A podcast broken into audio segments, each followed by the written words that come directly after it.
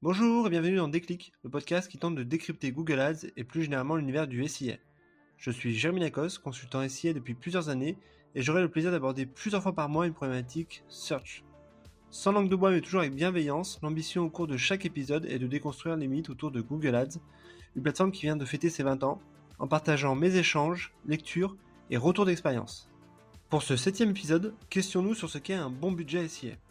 À date, aucune limite n'est fixée et il y a autant de budget que d'annonceurs, allant de 5 euros par mois à plusieurs millions pour les plus gros annonceurs. Pour définir votre budget SIA, il faut à mon sens que plusieurs éléments soient présents et maîtrisés. Le premier, une expérience site pertinente de manière à éviter d'investir à perte. Le deuxième, un tracking efficient, de sorte à alimenter l'algorithme Google avec les bons insights pour aller chercher les conversions intéressantes. Le troisième, une bonne compréhension de vos parcours clients et mix marketing pour juger de la rentabilité ou non de ce canal. Et enfin le quatrième, la compréhension du marché et la mise en avant de vos axes différenciants. Une fois ces éléments maîtrisés, vous pouvez vous lancer dans le jeu de la projection budgétaire tout en veillant à éviter de tomber dans le piège des raccourcis. Allez, je compte les points. Premier mythe. Certains entretiennent l'illusion que Google Ads égale Facebook Ads et qu'ainsi il serait possible de piloter des comptes qui investissent 5 euros par jour. Opérationnellement et techniquement, c'est évident tout à fait possible. Je rappelle que le CPC plancher est de 1 centime, souvent possible d'ailleurs pour bider sous votre nom de marque, dans la mesure où aucun concurrent ne se positionne déjà. Néanmoins, dans pas mal de secteurs d'activité, les CPC moyens dépassent les quelques euros, donc impossible de diffuser avec ce type de budget. Plus globalement, c'est à mon sens passer à côté de tout l'apport que peut avoir Google Ads dans votre mix marketing.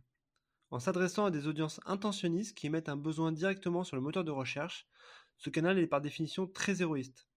Ce n'est pas anodin si aujourd'hui presque 1 euro sur 2 investi en digital l'est en SIA. Il faut voir l'activation d'un levier comme Google Ads comme une opportunité de faire accroître son business. Le budget ainsi investi doit être à la mesure des ambitions et de la rentabilité. Tout l'enjeu va donc être de bien traquer les conversions et le CA généré par ce canal. Deuxième raisonnement qui a cours, le bon budget serait celui qu'investit le concurrent. Ainsi, par extension, si le concurrent ne fait pas de Google Ads, pas besoin d'en faire de mon côté. Dans cette vision, le SIA est vu uniquement comme un canal défensif, presque un centre de coût. À mon avis, il s'agit plutôt d'un contresens. Il faut plutôt positionner ce canal comme un élément vous permettant d'aller chercher de la croissance additionnelle. Si vous n'avez pas de notoriété, si vous êtes mal référencé en SEO, si vous voulez médiatiser un nouveau produit, cela représente à chaque fois une opportunité intéressante à adresser via le SIA. La troisième croyance est l'inflation des coûts qui serait mécaniquement liée à l'automatisation poussée par Google. En effet, depuis plusieurs années, la plateforme américaine limite d'un côté les informations accessibles pour les annonceurs, que ce soit les termes de recherche, les données de concurrents ou la position moyenne, et d'un autre pousse à l'automatisation via les stratégies d'enchères type smart bidding ou les campagnes automatisées comme DSA. Résultat, pas mal de consultants SIA, défenseurs d'un pilotage manuel, font part d'une augmentation des CPC et donc mécaniquement des budgets investis. De mon retour d'expérience, la réalité est un poil plus complexe et légèrement différente. Sur la plupart des comptes que je gère, même s'il est à noter une augmentation moyenne des CPC, peut-être simplement due à la concurrence d'ailleurs, j'observe que mes CPL baissent également et donc qu'à budget constant, je génère plus de marge. Dans ce cas-là, le bon budget est donc un budget en croissance qui accompagne cette activité. Deux éléments à prendre en compte. Le premier concernant ce que Google appelle les coûts d'exploitation. Ainsi, depuis 2021, en réponse à la taxation de 3% instaurée par l'État français auprès des GAFAM, Google a décidé d'en faire supporter les deux tiers aux annonceurs en intégrant automatiquement cette nouvelle ligne dans la facturation. Résultat, c'est donc 2% de coût d'exploitation à rajouter au niveau de la facture. Le deuxième élément est le coût évidemment lié à l'externalisation du pilotage des campagnes. Ainsi, si vous passez par une agence ou un freelance, il faut naturellement prendre en compte les honoraires dans le budget média consacré aux campagnes Google Ads.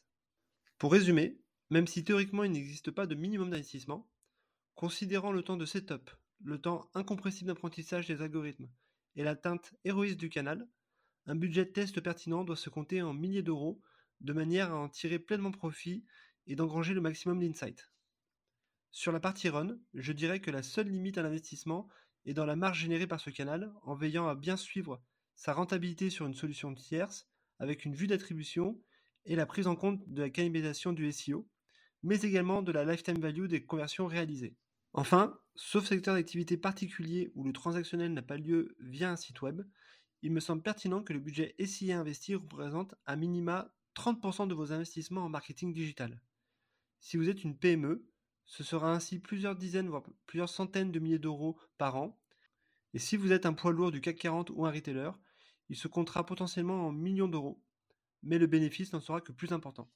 Voilà, ce septième épisode touche déjà à sa fin et j'espère que vous avez eu le déclic. Comme toujours, je suis preneur de vos retours ou propositions de sujets, en commentaire ou par message privé sur LinkedIn. D'ici là, prenez soin de vous, et si vous me cherchez, vous savez me trouver, sur Google bien sûr. Allez, à la prochaine